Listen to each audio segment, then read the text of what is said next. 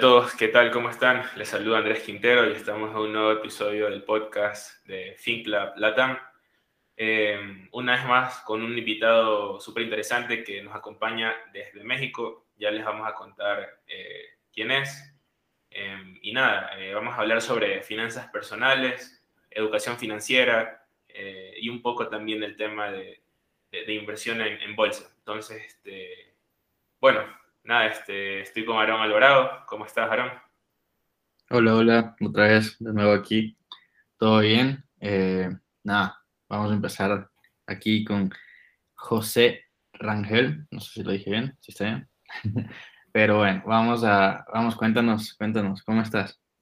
Hola, ¿cómo estamos, chicos? ¿Cómo estamos, Andrés? Aarón, ¿cómo está el público? Pues muy contentos de estar con ustedes en este programa. Vamos a platicar un poquito o bien dicen de, eh, finanzas personales, bolsa, inversiones, etcétera. Y esperemos que sea de utilidad para todo su público, mi querido Aarón y Andrés. Chévere.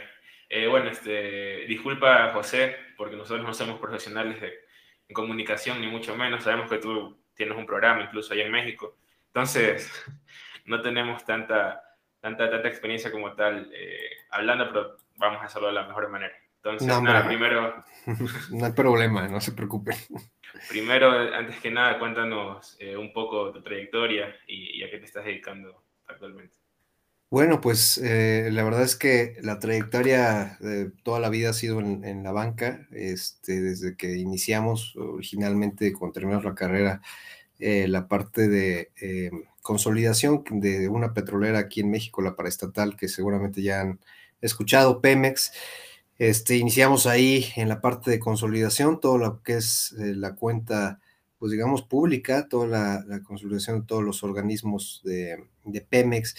Y pues de ahí ya me empezó como que a llamar la atención las, las finanzas, eh, aunque no, no es una carrera que yo estudié eh, pues netamente financiera, sino más administrativa, administración de empresas pues tiene que ver con, fue el primer acercamiento, después pues eh, nos pasamos a un banco que se llama Inbursa, ahí fue donde, donde iniciamos la carrera, eh, pues ahora sí que laboral, y después de ahí pues al Santander y después a otro banco que se llama ICSE y de ahí pues ya nos pasamos al sector eh, privado, la parte... bueno, siempre he sido privado, pero la parte sobre todo de otro sector que es la construcción, que me gustó muchísimo aprender eh, relacionada con cemento, con, y que seguramente allá este, en Ecuador conocen Eureka, las marcas Eureka, este, eh, Maxitile, etcétera. Entonces, este, bueno, desde acá de México lo eh, llevamos a cabo ahí la, la, consolidación de todas estas marcas, etcétera, en la parte financiera.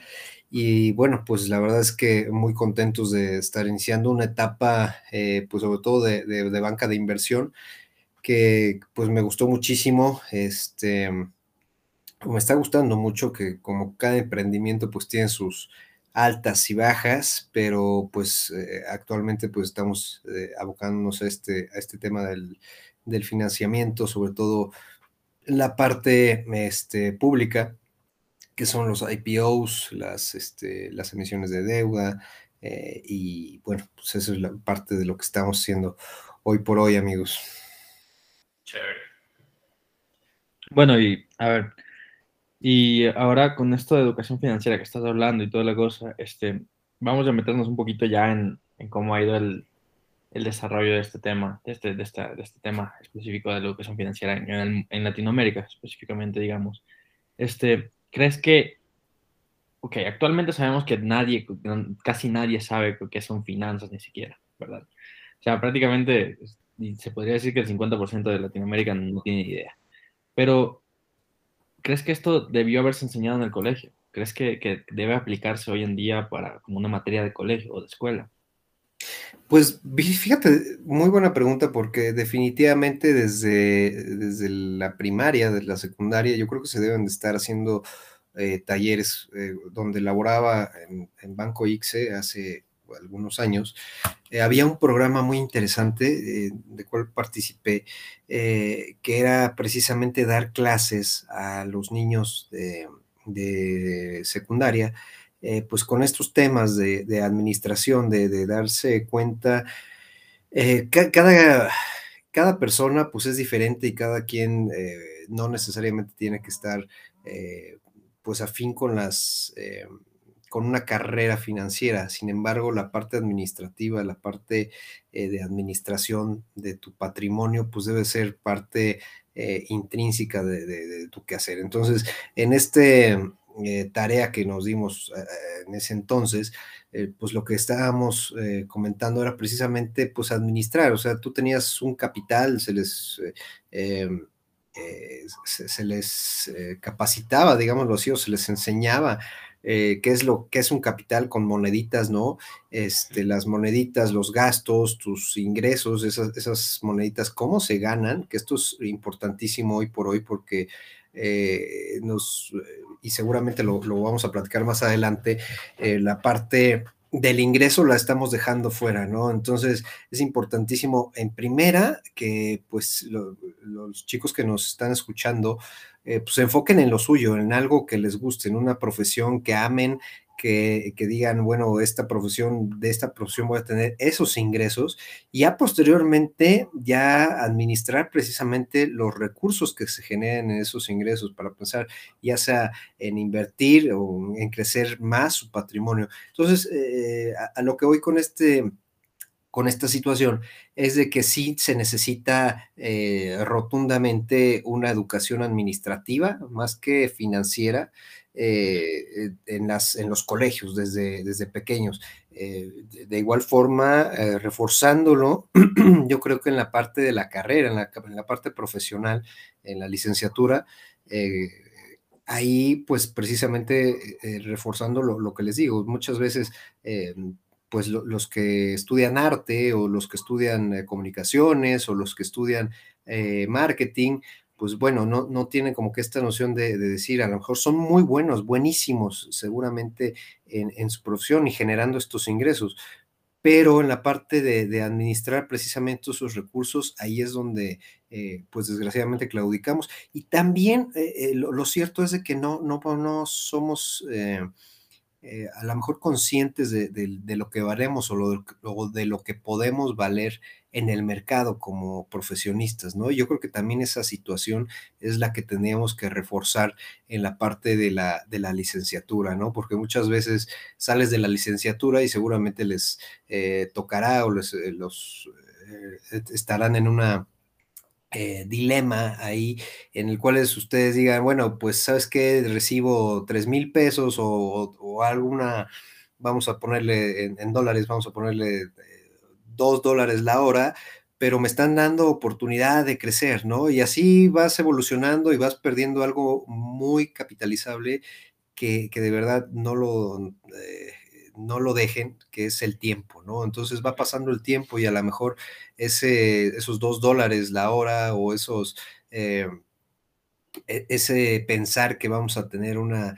Eh, remuneración profesional eh, entre menos pues cobremos, pues ahí, está el tema. Hay que ser un, yo creo que algo muy equilibrado aquí y bueno, pues precisamente rotundamente se tiene que, reforzar esta, esta educación tanto en, la, en el nivel básico como en el nivel superior.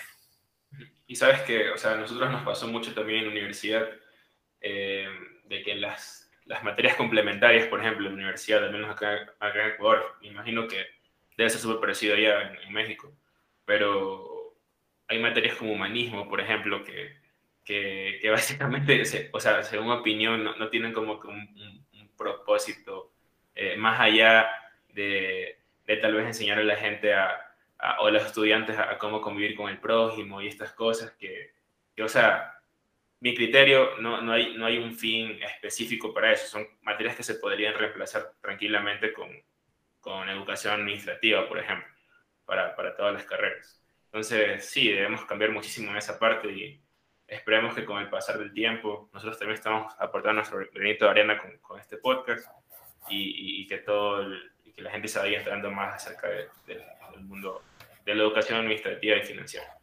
Eh, bueno, ahora vamos con otra, con otra pregunta que, nos ha pasado mucho.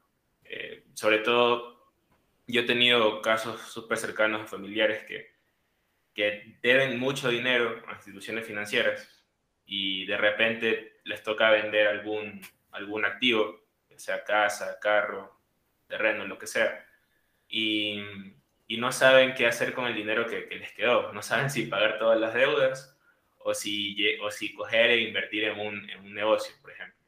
Entonces, este, o, o, dicen, no, me voy a invertir en, en, meto todo el capital en una acción que me va a dar el, el 100% en, en un año, por ejemplo, y con eso pago todas las deudas. Entonces, no, no sé tú qué opinas de este tema acerca de invertir eh, capital o, usarlo para pagar todas tus deudas y, estar libre eh, financieramente, se podría decir. ¿Qué opinas tú acerca de esto? Pues mira, yo pienso que lo primero que deben de hacer es eh, precisamente ese capital, cómo lo obtuvieron, qué tanto les costó el obtener ese capital y para después pues tomar la decisión de, invertir, o de, pagar tus deudas. También depende si estás, cuántas veces eh, apalancado ese, esa deuda, ¿no? O sea, si puedes pagar el total de la deuda. Y la otra sería preguntarte, eh, qué tan fácil es volver a obtener ese capital, ¿no? E, eso yo creo que sería la pregunta inicial que se deberían de hacer antes de, preguntarse si invertir o pagar las deudas. ¿Qué, qué tan fácil es eh, o fue el obtener ese capital para posteriormente decidir si invertir o pagar las deudas. Luego entonces, eh, si, si, decides invertir, bueno, pues eh, el perfil sobre todo de riesgo que debes de tener eh, ante estas inversiones, que va en función precisamente de qué tan, qué tan fácil obtuviste ese, ese capital. Si, si para obtener ese capital, como bien dices, tuviste que vender una casa y, pues ya no tienes otro patrimonio más que la casa, pues este, pues sería bueno eh, pues invertirlo en, en, otra, en otro activo, ¿no? Habrá que ver precisamente ese equilibrio entre las deudas que tienes y ese capital. Si con ese capital tú puedes liquidar a lo mejor el 100% y todavía del 100 eh, que tú tienes de capital te sobra el 75, bueno, pues habrá que liquidar esas deudas, ¿no? Si tú, eh, es, es muy, muy importante aquí lo, que tú comentaste de, las acciones, o sea, ese perfil de riesgo, si tú piensas que eh, una acción te va a dar el 100%, eh, pues mejor, la verdad es que vete al casino y apuéstale ahí a la ruleta y, pues va a salir lo mismo, ¿no? Porque para tener, para tener esa noción de, inversión, pues eh, necesitas un poquito de más educación eh, financiera. Si bien hoy por hoy eh, la, la, información y la, pues la forma de poder operar en bolsa es muy sencilla, pues es una disciplina, es una, es una forma que, no, no, está limitada y, al contrario, o sea, es, es, está al alcance de todos, pero debe de ser, como bien lo comenté, es una disciplina que debes de estar ahí forjando diario, que debes de estar estudiando. Entonces, si tú llegas a invertir y decides, bueno, me voy a,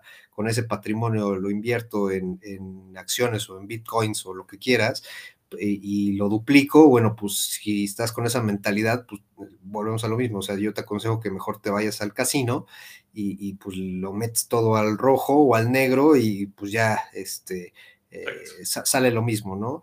Entonces, las deudas también, eh, eh, por el otro lado, que esto es importantísimo, pues tienes que fijarte la tasa, o sea, no nada más cuánto debes, o sea, si, si también esas deudas que tienes pues las puedes eh, eh, reestructurar. Esto, esto es importante en todo el mundo, eh, esta parte de la reestructura, ver tus condiciones actuales de tu crédito, ver qué garantías existen en esos créditos, porque muchas veces, si estamos hablando de deudas, por ejemplo, hipotecarias, pues está ahí en juego un patrimonio, ¿no? La garantía del de, hogar. Pues si estamos hablando de un crédito de auto, bueno, pues estamos hablando de, de, del auto ahí, que pues a medida que cada uno de los, nuestros radioescuchas, eh, pues consideren qué tan eh, práctico es tener su, su, auto o qué tanto le sirve para el trabajo, bueno, pues a, a, lo mismo que el hogar, ¿no? O sea, si, si es parte de tu día a día, eh, que vamos a poner un ejemplo, un taxista, ¿no? Y, ese auto es, parte de la deuda, bueno, pues yo te recomendaría que la, pagaras, ¿no? Si es parte de una casa, pues también liquidarlo lo antes posible, ¿no? Sí, sí, súper de acuerdo con, esto, ¿no? Eh, sobre todo que ahora, como tú bien dices, eh, es tan fácil como descargar una app y depositar, invertir en, el mercado de valores o en criptomonedas. Entonces, este, eso, en resumen, si, si piensan que, que, van a obtener un, retorno increíble, al menos en, el mercado de valores, con acciones, por ejemplo, eh, en un corto tiempo, mejor vayan al casino y, y apuesten todo. Sí, totalmente. Sí, sí, es, e, el, invertir es, eh, volvemos a lo mismo, es una disciplina, es parte, sí, de la educación eh, financiera, sí es lo que eh, yo creo que buscamos todos, la, verdad, por lo menos los que nos interesa que, se progrese, que se democratice este capital, que, que, todos tengamos esa facilidad para para hacer, yo creo que para invertir con inteligencia, porque pues vaya, si, si no, estás, no estás aplicando metodología, si no estás aplicando a conciencia eh, y, pues lo, inviertes ahí, lo que estás haciendo no es invertir, es especular, ¿no? Entonces, pues volvemos a lo mismo. Eh, el mejor consejo yo creo con los caballos también, eso es otra opción, ¿no? Ok, bueno, y ahora con respecto a, a la educación financiera, ya hablando de todo esto, más o menos ya yéndonos un poquito más exactos. Si tienes esta data, no lo sé, pero quizás puedas darnos un, como una visión un poquito más acertada del asunto. ¿Cómo ves la situación de la educación financiera en Latinoamérica? En cuanto a números, en porcentajes, no sé. ¿Tú qué piensas? Pues mira, por ejemplo, aquí en México, eh, te voy a dar un dato muy, muy importante para partir de ahí. Eh, nosotros en México tenemos una eh, plataforma de transferencia de eh, de, depósitos, de pagos. Podemos hacer pagos eh, mediante el celular y, pues la verdad es que eh, me estoy basando en esto para lo siguiente. Te, voy a dar el dato, números más o menos de, de 38.3 millones de operaciones. se fue de esto del 2019 eh, se fue a 19.1 millones de operaciones. Entonces, ¿esto qué quiere decir? Pues que bajó la transaccionalidad de 2019 a 2020 en las, en las transacciones de, con esta eh, metodología, este eh, método, de pago que se llama CODI. y esto a lo que voy es lo siguiente, te está dando una, pues esto, esta plataforma la diseñó Banco de México, el Banco Central aquí en México, para comunicarnos entre todos los, comunicarse entre todos los bancos y hacer estas transferencias. Entonces, imagínate a lo que voy, que se hubo una contracción precisamente en esas operaciones y una, lo que significa es que, que pues las personas no están haciendo ya este, transferencias electrónicas de este, de este tipo, ¿no? Entonces, eh, ya la, transformación digital ya nos llegó, ya nos eh, acogió.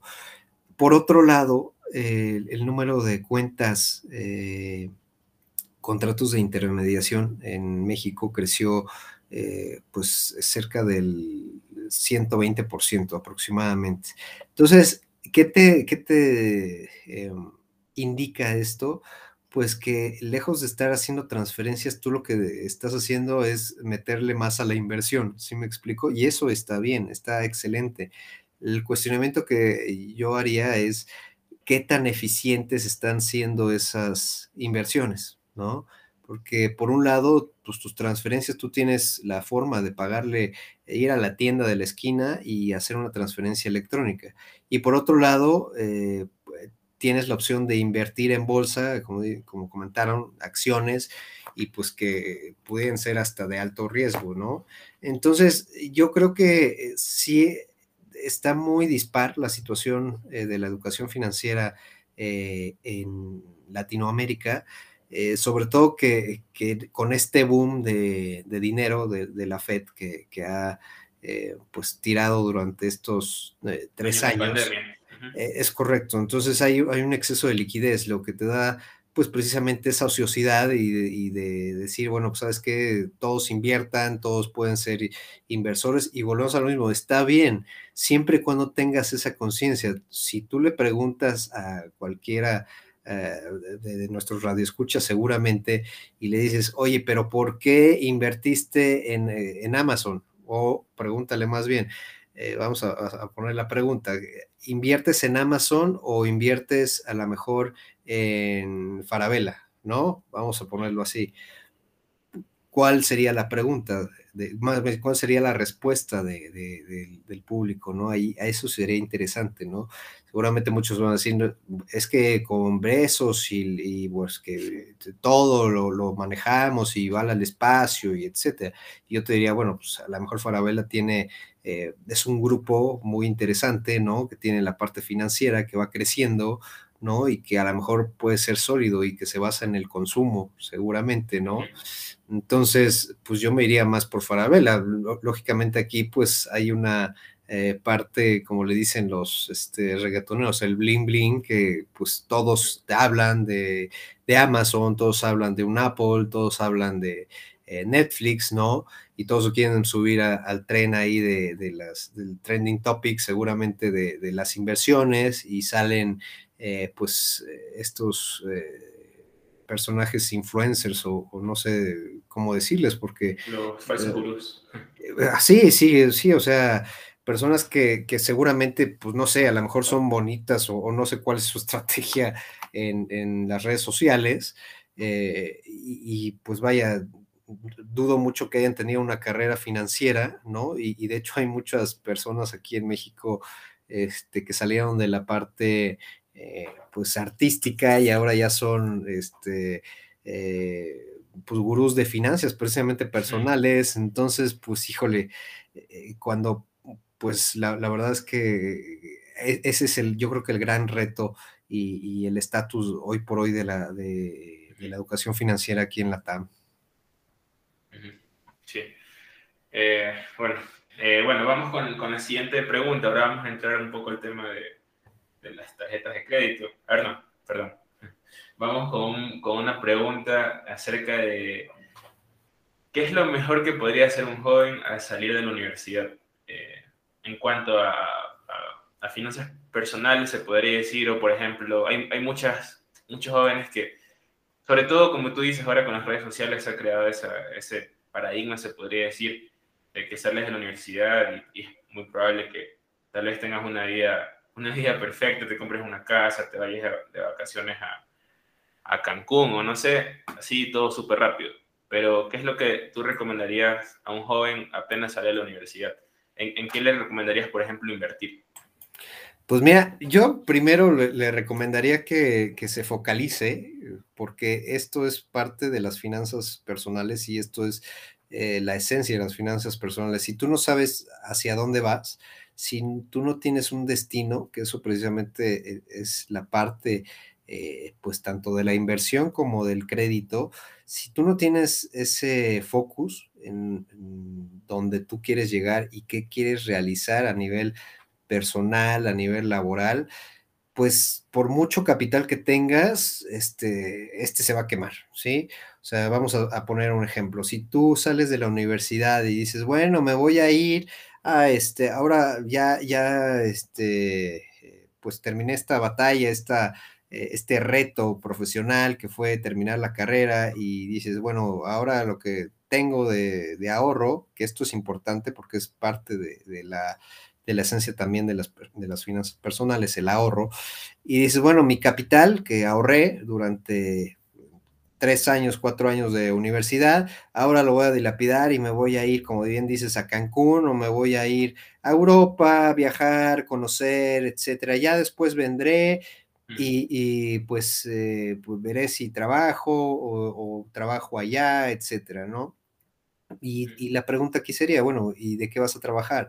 O qué es lo que buscas. Bueno, yo busco pues trabajar. Bueno, pues digo, aquí en el campo en México hay muchísimas eh, oportunidades. Yo me iría al campo, pero pues soy financiero, entonces pues para mí no, no es eh, el, objetivo trabajar en la pizca, ¿no? Entonces, eso, eso es otra cosa que, que, hoy por hoy yo creo que es, es parte de los retos de esta educación financiera, porque eh, estas gurús, estas personas que eh, pues están promoviendo cosas, eh, pues en cierta forma buenas, pero digamos que verdades a medias, seguramente nuestro público, Aarón, Andrés, han escuchado que, que, todos promueven esta libertad, ¿no? La libertad financiera, bueno, pero ¿qué es la libertad financiera? Porque yo me imagino precisamente estando, todos ponen en la playa y a lo mejor en el trading, ¿no? Y, pues ahí descansando. Y eso no es libertad financiera, eso es, pues, eh, vaya, no, yo llevo 15 años dedicándome a, la parte de, inversiones y te lo juro que no me he vuelto millonario. O sea, y no es porque esté mal, sino porque eh, no, no te va a dar esa, esa libertad. Para eso necesitas capital, para eso necesitas reinvertir. ¿sí? Y hay ocasiones en que pues no sale el negocio y, el que diga que, que sí le sale el negocio 100%, bueno, seguramente te está, te está mintiendo o, debería de trabajar precisamente para, para Warren Buffett o, Ray Dalio, ¿no? Entonces, eh, eh, vamos, a hacer, vamos a poner los puntos sobre las is. Eh, esto es yo, yo creo que lo, lo esencial, que tú te, te, cuestiones y digas, bueno, quiero llegar aquí, quiero ser, vamos a ponerle un buen publicista, quiero eh, eh, entrar a Macan, que es una de las principales empresas a nivel global, vamos a ponerlo así, y quiero ser el publicista de Ecuador. Ah, bueno, pues ya, ¿y qué vas a hacer para eso? Bueno, necesito seguir capacitándome porque la universidad pues si bien te da unas herramientas, tú necesitas forjar más y necesitas, eso sí, invertir en ti mismo, ¿no? Eh, las finanzas personales sí te ayudan, todos pensamos que las finanzas personales nada más es la parte de la inversión para el mercado de, valores, para eh, tus cuentas de, ahorro para el retiro, pero también la inversión es tu estudio. Entonces, eh, si eso va a acelerar el proceso en el que tú te vas a alcanzar, vas a alcanzar precisamente ese, destino, que sea ser el, el head de, Ecuador, de Macán, bueno, pues tendrás que, cuestionártelo y hacerlo. Entonces, eh, eso es precisamente lo que yo les recomiendo a todos, pues, que en primer lugar, se, cuestionen hacia dónde quieren ir. Y que en segundo lugar, pues no dilapiden lo, lo, porque la verdad es que cuando sales de la universidad, pues tienes muy poco capital y ese muy poco capital que tienes, pues a lo mejor sí nos gustaría este, irnos a Cancún un mes o irnos a Tulum una, una semana, ¿no? Pero si eso eh, va a frenar el proceso precisamente de llegar hacia donde estás, porque cada que vas evolucionando, cada que haces una inversión de ese estilo, cada que dices, bueno, necesito este puesto, quiero alcanzar este puesto, necesito sí ganar más dinero, pero necesito tener más responsabilidad, que eso es importantísimo, eh, que hacia dónde se quieren dirigir, y también a los emprendedores, eh, porque eh, yo creo que también la parte de emprendimiento necesitas mucho antes forjarte eh, de, la parte, eh, pues, eh, empresarial, ¿no? En cualquiera de las disciplinas. Y esto es importantísimo porque también salimos de la universidad y seguramente los que nos escuchan dicen, bueno, pues yo, yo ya hice mi propio negocio. Si va arrancando, qué bueno. Y la verdad que los felicito totalmente. Pero en el caso de, de algunas personas que que, lo que necesitábamos, sobre todo las partes más administrativas, pues necesitas forjarte eh, y aprender, ¿no? Y volvemos a lo mismo, hay que tener ese equilibrio, ya lo, ya lo comentaba en un inicio, también para decir, bueno, si me están pagando eh, muy bajo, bueno, ser ciertos de que lo que estamos aprendiendo va a acelerar precisamente el, hecho de que yo... ganemos más. Es correcto, es correcto. O sea, es que a lo mejor va a ser un año terrible en el, que, en el cual pues, tú vas a ganar, te digo, esos dos dólares, eh, pero seguramente después de ese año tú vas a tener una conciencia, porque a lo mejor eras el, asistente del director. Bueno, pues estás siendo el asistente del director, ¿no? O de, una dirección, ¿no? Entonces, pues eso, ese proceso te, lo juro que te va a acelerar en, en cualquier momento. pero también ver precisamente si es viable lo que estás haciendo o no, o no es viable y si va precisamente al destino que tú estás eh, forjándote, ¿no? Entonces, pues ser muy conscientes precisamente en, en dónde es donde quieren estar, amigos. Ok. Y ahora es muy común escuchar ahora acá lo de las tarjetas de crédito también, por ejemplo, en los jóvenes, todo el mundo quiere una tarjeta de crédito, lo ven como esa libertad financiera prácticamente, ¿verdad?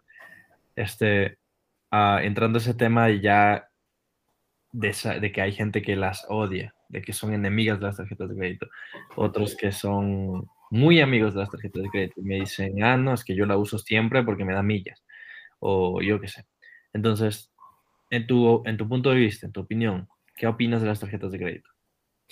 Pues mira, es como cualquier eh, herramienta o servicio financiero o, eh, se debe de, de, adecuar precisamente a tus necesidades. Ojo aquí, como bien comentas, habrá muchos que digan, bueno, es que sí es dinero que, que no cuento, pero que, que, lo puedo adelantar, etcétera. Mucho ojo ahí, porque precisamente volvemos a lo mismo que, platicábamos en un inicio. Siempre debes de, ser consciente de tus ingresos. Si tus ingresos no dan para estar teniendo un nivel de deuda alto, que creo que esa pregunta ya la habíamos eh, eh respondido, el, el, nivel de deuda, pues estás apalancado, ¿no? Y estás viviendo precisamente para pagarle al banco. Entonces, cada quien deberá de preguntarse eh, qué tipo de, tarjeta es la que tengo. Habrá muchos, como bien dices, eh, Aaron, que son totaleros, aquí les decimos totaleros, que pagan al, al, final de mes y que ganan millas, ¿no? Bueno, pues a lo mejor esa estrategia está muy bien, ¿no? Eh, hay otros que, que, dicen, bueno, yo adquirí eh, patrimonio este, para eh, utilizar la tarjeta de crédito y, obtuve, pues a lo mejor, eh, patrimonio, lo invertí en, en algo pues vamos a, vamos a ponerlo así, en un músico, ¿no? Un músico eh, que es un virtuoso, ¿no? Y que pues lamentablemente no tiene la, el, ingreso para este... Eh, para comprar una, una Epiphone, una este, Ibáñez o una Stratocaster que le va a dar mayor sonido, mejor sonido a sus presentaciones, etcétera. Bueno, pues a lo mejor eso utilizando la tarjeta de crédito, pero vio la, la, tarjeta 12 meses, bueno, pues eh, si eso me va a dar un ingreso, si eso va a, a, a forjar que yo obtenga un mayor ingreso, pues adelante, ¿no? Eso es una inversión, eso es un patrimonio.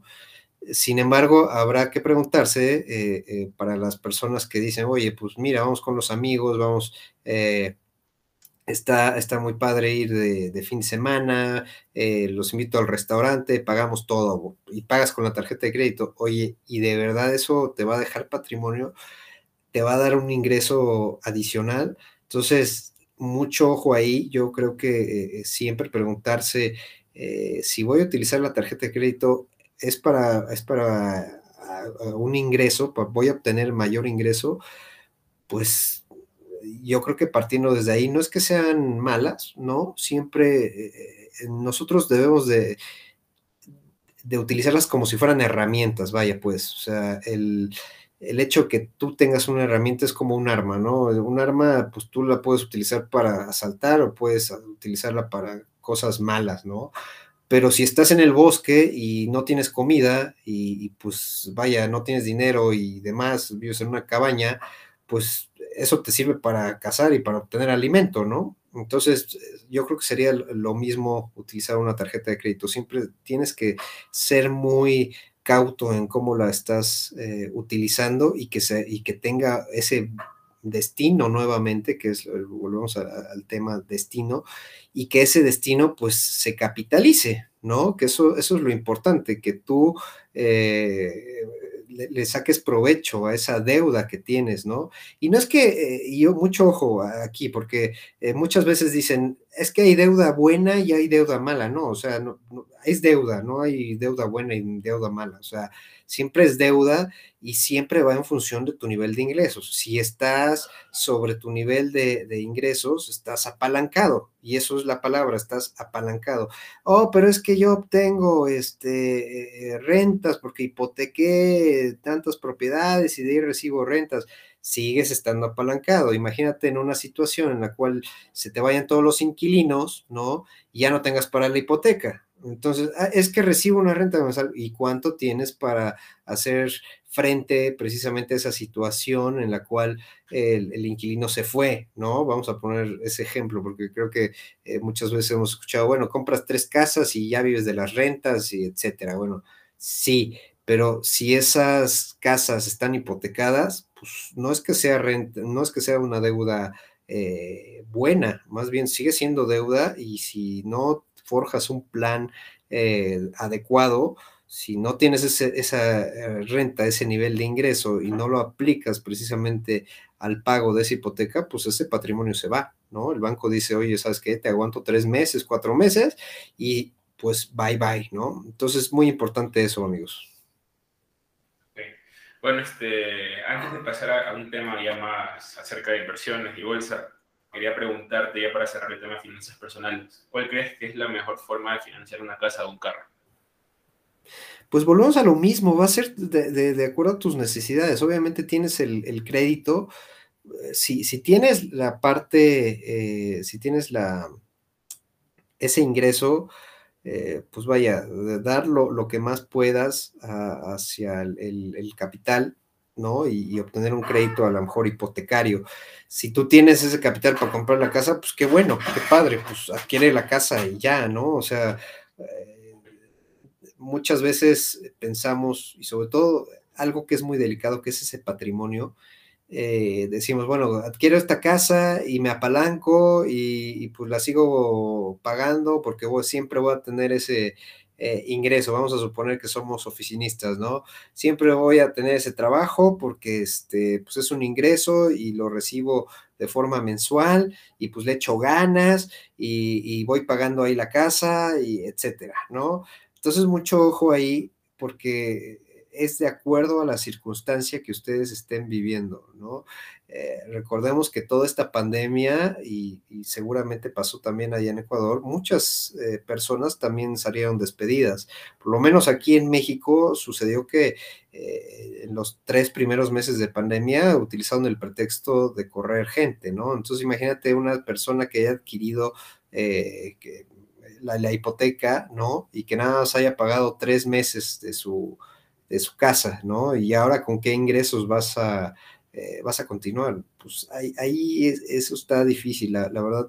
Eh, de igual forma, considérenlo para, eh, para, para, su auto, ¿no? ¿Hasta qué momento? Y, yo creo que la pregunta como tal sería, ¿hasta qué momento yo puedo tolerar esa presión de las instituciones financieras? Si tú no toleras esa presión, esa presión de, estar obligado hacia una institución financiera, pues adelante, paga lo que más puedas de la, de la casa o paga lo que más puedas del auto y pues en esa medida lo que estás comprando pues es eh, tranquilidad precisamente para que no llegue en una situación como la que les acabo de decir y te estén marcando y te estén diciendo oye paga oye paga y también que no esté no vayas a perder ese patrimonio porque esa parte es tu patrimonio.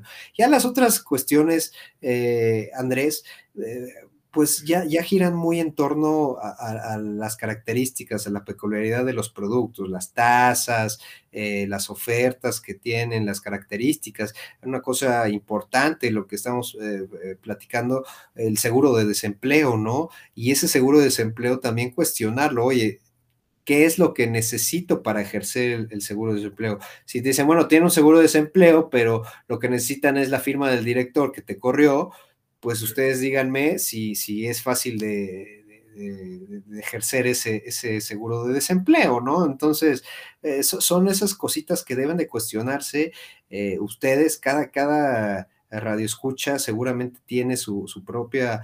Eh, objetivo y es muy válido, pero yo creo que sí deberían de preguntarse todas estas, hacerse todas estas preguntas, ¿no? Ok, y ahora vamos al tema de inversión, ya para cambiar y ya para terminando un poquito. Este, ¿piensas? Bueno, tengo dos preguntas acerca de esto. Primero, quiero que me digas si piensas que es el momento adecuado para invertir, de conforme está ahorita el mercado, eh, sabes que todo está cayendo, eh, hay gente que anuncia una recesión, hay gente que dice que, uy, ya se acaba el mundo, pero ¿consideras que este ya es un, buen momento para empezar a invertir o, hay que esperar todavía? Pues mira, eh, es, una pregunta que, volvemos a lo mismo, va en función de, tu perfil de riesgo. Si tú tienes ese dinero que te sobra, o sea, de, de verdad, pues anímate, invierte y, del 100 que tienes ahorrado, pues yo te recomendaría, bueno, pues a lo mejor invierte el 20%. Vamos a, ponerlo en esta, en esta cuestión. El, sí, siempre, siempre es momento de invertir, sí, siempre que tengas eh, patrimonio de sobra, que tengas un ahorro, ¿sí?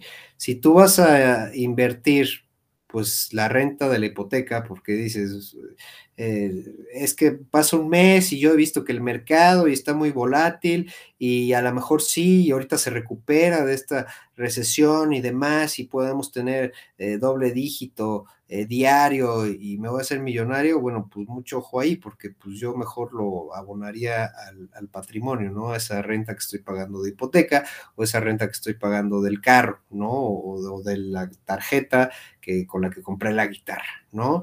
Eh, eso es importantísimo, saber que, eh, que, hay un riesgo precisamente, siempre existe ese riesgo y en función del perfil, de tu perfil, del perfil de Andrés, del perfil de Aarón, que no es el mismo que el de Ricardo, ni seguramente de todo el público que nos está escuchando, todos tenemos un perfil de riesgo diferente.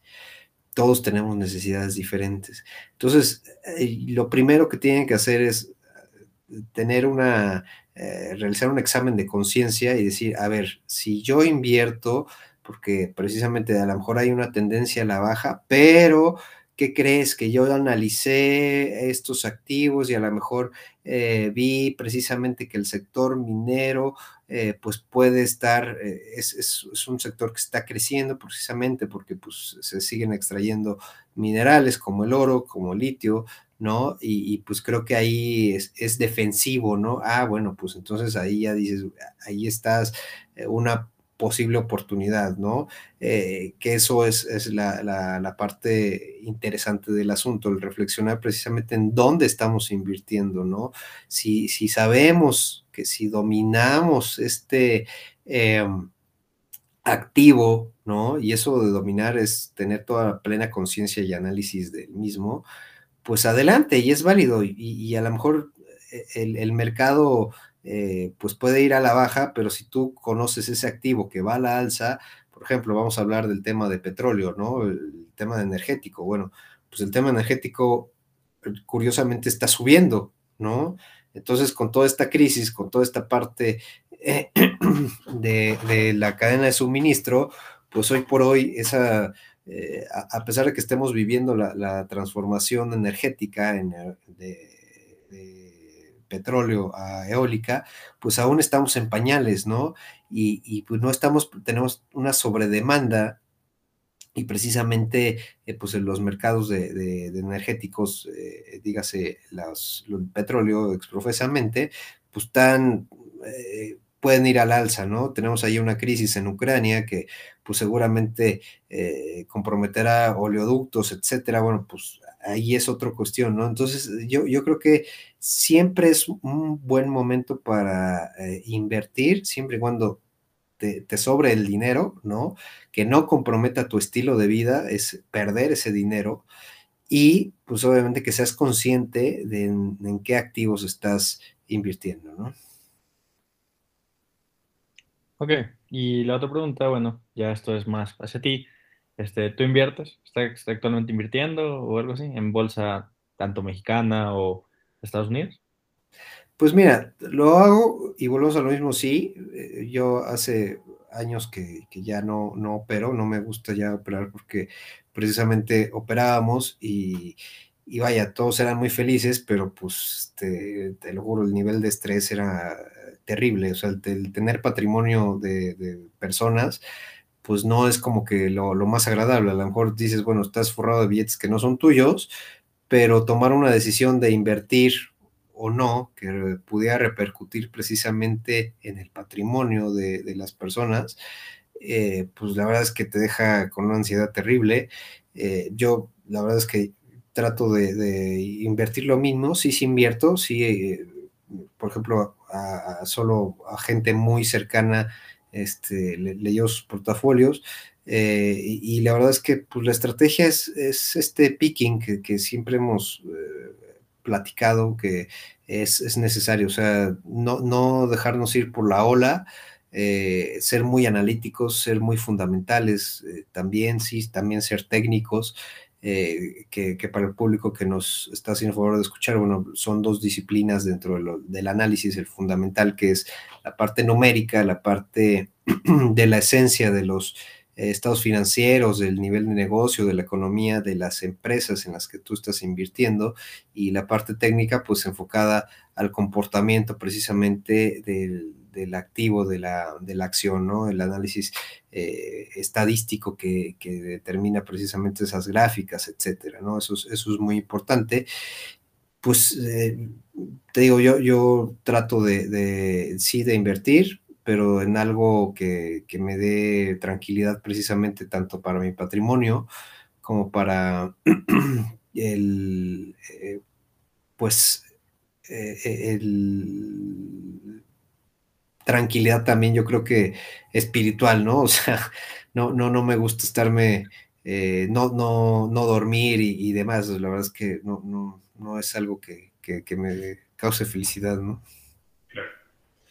Ok, eh, bueno, y para terminar ya, José, quisiera que, menciones un libro que, recomendarías para, nuestros oyentes y también un consejo para, ellos.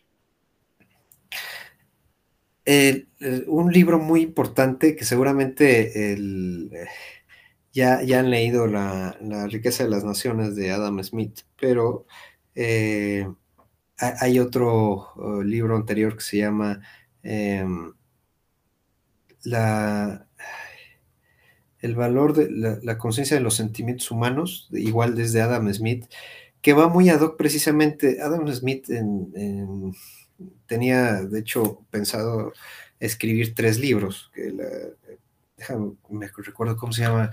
El conocimiento. Uno es la riqueza de las naciones, y,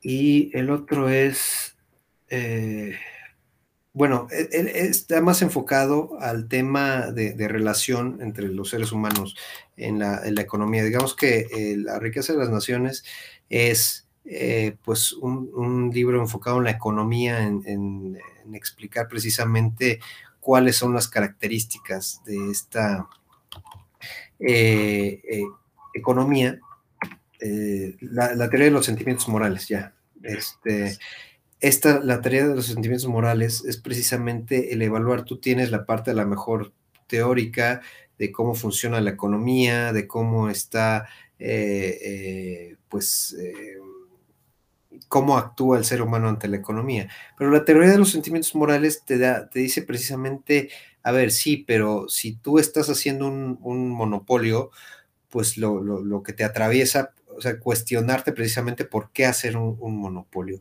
Aquí yo creo que, perdón que me regrese con las preguntas que me hicieron, eh, por ejemplo, eh, vamos, a, vamos a poner esto en, práctica.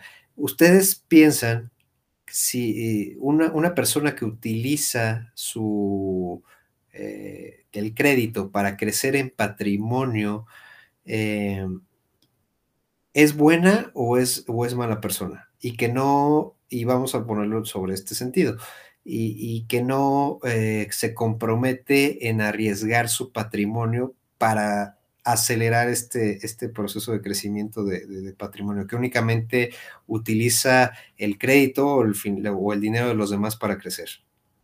¿Ustedes qué opinan? desde un punto, desde, si lo estás poniendo así, de que utilice, el dinero de las demás personas, porque en realidad lo está usando porque es el dinero de los depositantes del banco, en teoría, eh, no, no, estaría mal, pero, eh, o sea, estaría mal, perdón pero si lo vemos desde el lado, desde el punto de vista de que nadie lo ve así, de esa forma, está bien. O sea, en la sociedad en la que estamos, esto no se, no se ve como algo, como algo mal. O sea, tú lo ves y a lo mejor el cuate, pues no sé, tiene tres casas que debe, ¿no? Y a todo lo que, que, le debe precisamente al banco, como que, me encantó lo, lo, que comentaste, Andrés, que pues a final de cuentas es ahorro de nosotros, ¿no? El, banco te presta en función de nuestro ahorro. Entonces, si el señor lo ves sustentando un eh, Ferrari, 20 casas, que no paga, que no ha pagado, que no ha liquidado, ¿no? O sea, ¿eso sería justo o no sería justo? Sin embargo, para los ojos de los de, las personas puede ostentarse como una persona exitosa, ¿no? Y, que está creciendo y, y, demás. Pero supongamos que viene una crisis, ¿no? tipo COVID y que seguramente a muchos les sucedió, ¿no? Eh, pues sabes que, ay, es que tengo que cerrar, eh, este, tengo que pagar la casa, tengo que pagar el coche eh, y ahora, y la tarjeta, ya no puedo, bueno, pues es que estás hiperapalancado y cuál es tu nivel de ingresos. Pues todo, todo lo vas pagando, ¿no? Y, te quedas sin, sin dinero, si no tienes ese ingreso, y pues te quedas sin nada, ¿no? Entonces, pues mucho ojo ahí porque ese libro precisamente de, la teoría de los sentimientos morales es el que te da la pauta eh, y que les recomiendo muchísimo a todos los que nos están escuchando leer antes de, o seguramente los que ya están en áreas administrativas, pues ya leyeron La riqueza de las naciones, bueno, pues regresense y lean la teoría de los sentimientos morales porque eh, eso es la base precisamente para entender y para aplicar la, riqueza de las naciones, yo creo que de una forma eh, eficiente, ¿no? Y de acuerdo como lo veía Adam Smith, porque la verdad es que si nada más lees la riqueza de las naciones, eh, haces un, este, yo, creo que tienen a, un Gordon Gecko que seguramente los que están en finanzas lo, ubican de, Wall Street, ¿no? Y que es el típico cuate que exitoso, pero pues a lo mejor todo lo que hace no es muy ético que digamos, ¿no? Entonces, eso es lo que es el libro y pues vaya, eh, eh, que, sean muy prudentes ah, al momento de elegir tanto el financiamiento como, como la inversión y que de verdad, de verdad, ese es el consejo que les doy, sean, focalícense en ustedes mismos, en ustedes y en lo que ustedes quieren para su futuro. En función de esto, todas las herramientas eh, financieras que tenemos, pues se, estarán adecuando y existen y, ustedes eh, podrán eh, apetecerlas en el momento que ustedes lo necesiten. Si, está dentro de sus planes forjar una familia, tener una casa grande, bueno, pues ya llegará el momento y el ahorro. También no se presionen, no se presionen nunca. O sea, siempre queremos ir muy rápido, pero eh, a veces, pues el mismo tiempo nos da la satisfacción ¿no? De, tener a lo mejor este ingreso adicional, estas oportunidades y no recurrir precisamente a acelerar ese proceso si no tenemos una certeza, porque eh, muchas veces tomamos las decisiones más, eh, yo creo que las más arriesgadas por querer acelerar las cosas. Entonces, ojo con esa deuda y ojo con esas inversiones, siempre focalícense en su destino, ¿va? Bien. Bueno, y ya, eso fue todo por hoy. Gracias por, por, acompañarnos, José. esperamos volvernos a encontrar en una próxima ocasión. Eh, quién sabe, ya después, de forma física, podamos grabar algo después. Nosotros nos vamos a México, tú vienes a Ecuador. Entonces, este, nada. Ah, padrísimo, pues bienvenidos. Ahí me avisan cuándo y, este, y aquí serán bienvenidos, ¿vale, Andrés, Aarón? Chévere, José. Eh, nada, eh, gracias por escucharnos y nos vemos en el próximo episodio. Chao. Muchísimas gracias. Hasta luego.